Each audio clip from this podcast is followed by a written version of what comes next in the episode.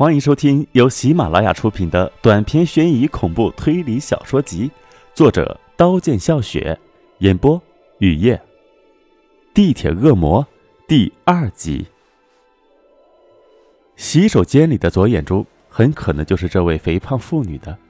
画面再倒退，停在了这位肥胖妇女挥动左手的瞬间。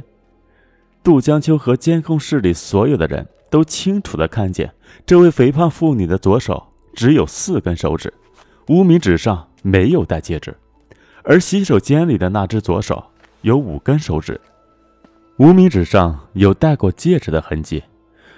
如果这位肥胖的妇女是受害者，那么那截手臂是谁的？或许这位肥胖的妇女就是施暴者砍掉了受害者的左手，受害者痛苦的呼救。抓下了肥胖妇女的假眼珠，肥胖妇女来不及捡起掉在地上的假眼珠，就慌乱的逃离了现场。可是肥胖的妇女为什么要用注射器扎自己的左眼？杜江秋百思不得其解。这时，一只肥胖的手搭在了杜江秋微微前倾的右肩上，杜江秋收回了落在录像上面的目光，看着这只左手。忽然，一股凌厉的寒冰从脚心直窜到了脑门，因为杜江秋发现这只左手和洗手间里的左手几乎是一模一样的。杜江秋看着手的主人马小伟，马小伟的肥脑门上有三条横着的皱纹，圆脑袋上面的短发有许多已经花白。马小伟正微笑着看着自己，每次看见这张笑脸。特别是遇到难解的问题的时候，杜江秋的心就会平静平静，如秋天无风的湖水。只是这一次不同，杜江秋移开了肩上的左手，面无表情，冷冷地问：“你认为被害者已经死了吗？”马小伟脸上的笑容一瞬间就僵硬，不过也几乎就是在下一秒，僵硬的表情就消失了。马小伟卷起了白色的衣袖。搓着两只抚摸过无数尸体的手说：“可能性很大，不过现在最重要的是要找到受害者。”二十点四十二分的时候，西直门地铁站的大厅出现了一个红衣女人。红衣女人的出现引起了人群的一阵骚动，不过很快骚动就平息了，因为四号线地铁已经从幽深的隧道驶来，地铁门打开，人流一哄而上。完全无视下车的老头，差点被挤死。老头摔在了地上，双腿弯曲，不停的哀嚎，却没有人在乎。红衣女人上了车，忽然发现自己的黄色 LV 包不见了，浑身的血仿佛一瞬间被抽干，整个人僵化在那儿，半天才回过神来，像一头疯了的母兽，到处找自己的包，看见窗外大厅。站着的身穿花语学校校服的夏古风，夏古风的手里正拿着自己黄色的 LV 包，跳下了车，高跟鞋打滑扑在了地上，滑出了很远，听见了无数的嘲笑声。站起来，夏古风已经消失在人群中。夏古风在远方的铁轨上向自己招手，红衣女人跳到铁轨追出去很远。现在在黑暗和寒冷吞噬了一切的隧道深处，连夏古风的影子都没有。可怕的安静和浓浓的死亡气息包裹住了红衣女人。陈凡，突然，安静如坟墓的隧道响起了勾魂的声音，是夏古风在叫自己。陈凡的精神一抖，循声而至，看见微弱的光，走到近处，知道光是从自己的手机发出的。包在铁轨上，夏古风只想耍自己，长吁了一口气。这个小东西，程凡死里逃生般庆幸的咒骂了一句，迫不及待的打开包，拿出手机给朋友打电话。手机没有信号，也只有一格电了。四处张望，才发现自己已经迷了路，像无头的苍蝇乱撞。很久以后，终于看见了亮光，走近，以为是出口。却是另一条隧道。疲惫极了的陈凡就坐在地上，思绪流到了天皇酒吧。天皇酒吧的吧台，陈凡喝了一口四玫瑰，浓香醇厚的酒味在肠胃里蔓延散开，这在任何人看来都是绝佳的享受。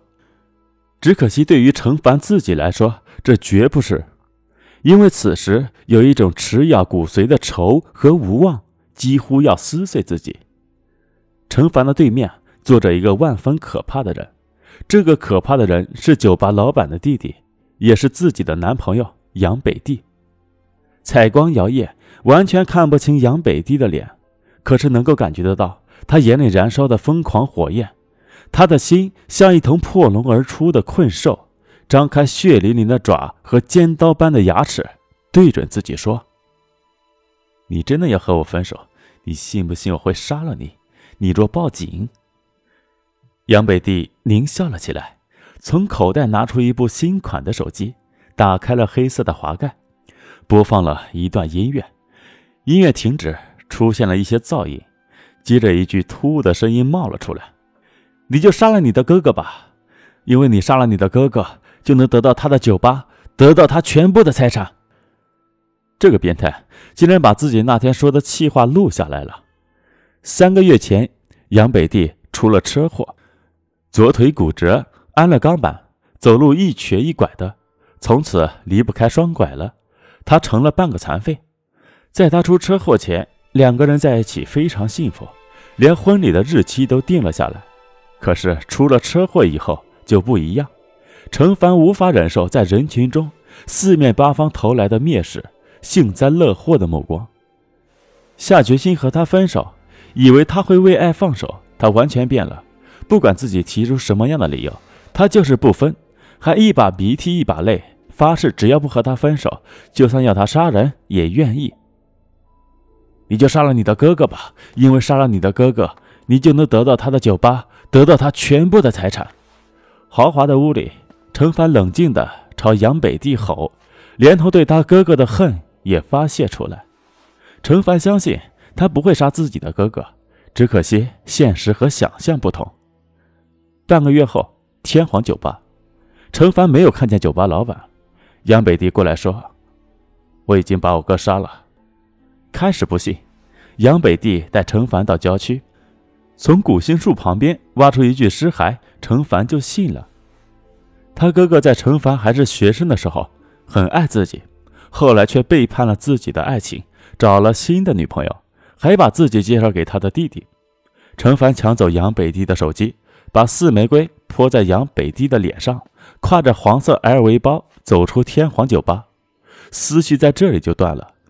程凡站了起来，朝前走，高跟鞋踩到了一个圆东西。圆东西往前打了几个滚，打开手机，看见了圆东西，啪的一下，手机从手中掉了下来，摔在地上。程凡的下体不受控制的流出了液体，打湿裤子，因为那个滚动的圆东西是一颗女人的头，长发凌乱，一只眼睛没有眼珠，一只眼珠瞪得想从眼眶里跑出来，脸上还挂着奇怪的笑，血。还没有完全凝固。程帆认识这个女人，是夏世天的妻子杨凤。程帆想跑，双脚却仿佛被什么东西钉住了，一动也不能动。意识恢复后，捡起手机，鼓足勇气的往杨凤的头迈进一步，再照杨凤的头，就笑了，双眼里飘出疯狂的火焰，如湿的舌头舔着自己的嘴，张开嘴巴。露出两排白森森的牙，像狼一样扑向杨凤的头，伸出长舌舔着杨凤头下面的血，长舌进入脖子里面，蠕动的舌尖触到骨头漩涡和柔软的脑神经，很腥很咸的血从舌头滑入喉咙，进了肠胃。没有人能够形容得出这一刻全身充满了快感，就好像连日行走在沙漠里的人。